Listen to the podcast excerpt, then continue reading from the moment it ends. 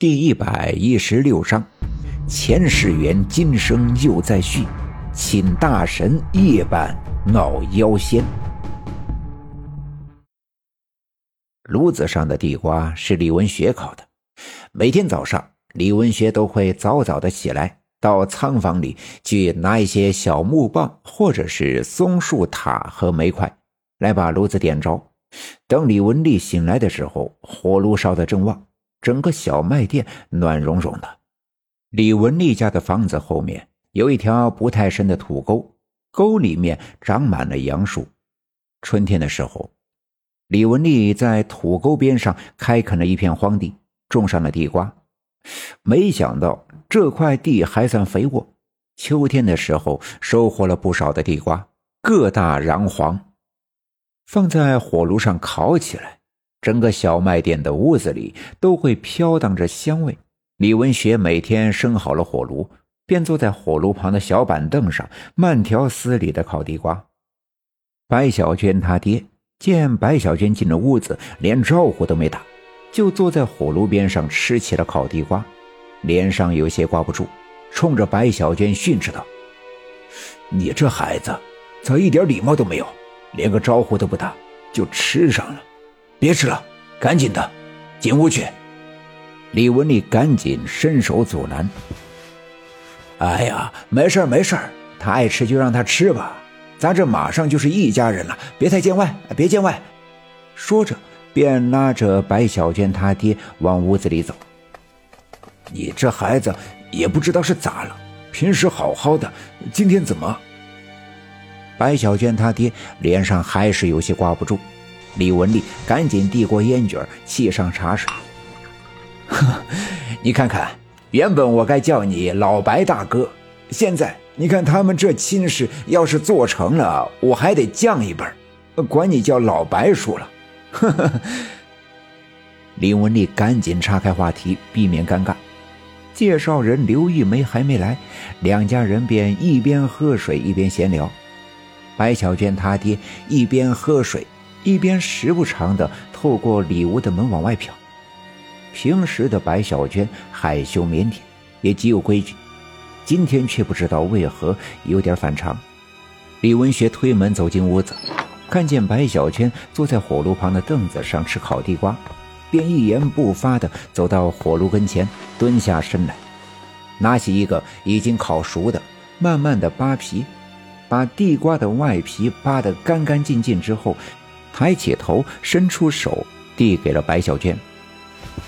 白小娟刚把手里的最后一口塞进嘴里，低头看着举着地瓜的李文学，愣了一会儿，突然嘴角上翘，微微的笑了。这一笑，正被坐在里屋往外看的白小娟他爸看见了，赶紧站起身，轻轻的迈步，悄悄的凑近门口，以便他看得更清楚。果然。白小娟接过地瓜，拿在手里，低头看着蹲在地上的李文学，竟然笑了。这个笑容差点让老白哭出声来，眼泪噼里啪啦的往下掉。自从老白带着小娟主动上门去李华山家求亲被拒以后，小娟便再也没笑过。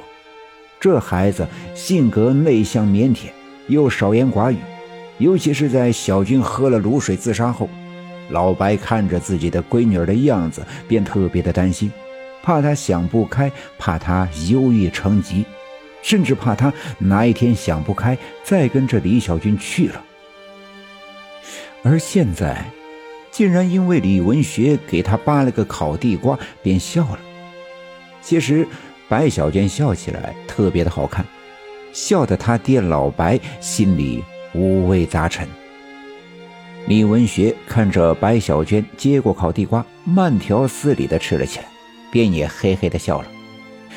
李文丽也站起身，来到老白的身后往外看，他的心情与这老白差不多。李文学已经有好几年没像今天这样笑出声来，并且洋溢在他脸上的快乐的感觉，甚至让李文丽产生了幻觉。